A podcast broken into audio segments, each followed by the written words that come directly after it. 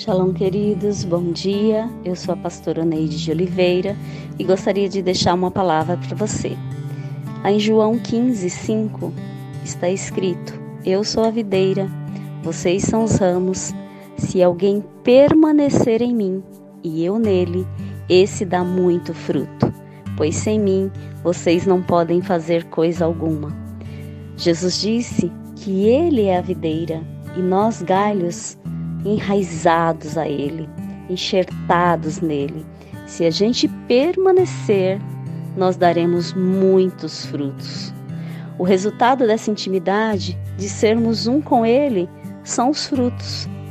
Permanecer em Deus é um trabalho nosso, porque podemos até ser tentados a desistir no meio do caminho.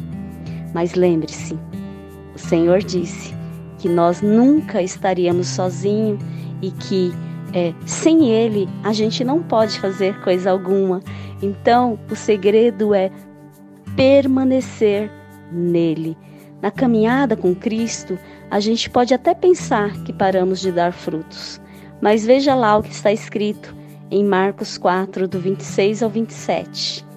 O reino de Deus é assim, como se um homem lançasse semente à terra e dormisse e se levantasse de noite ou de dia e a semente brotasse e crescesse, não sabendo ele como.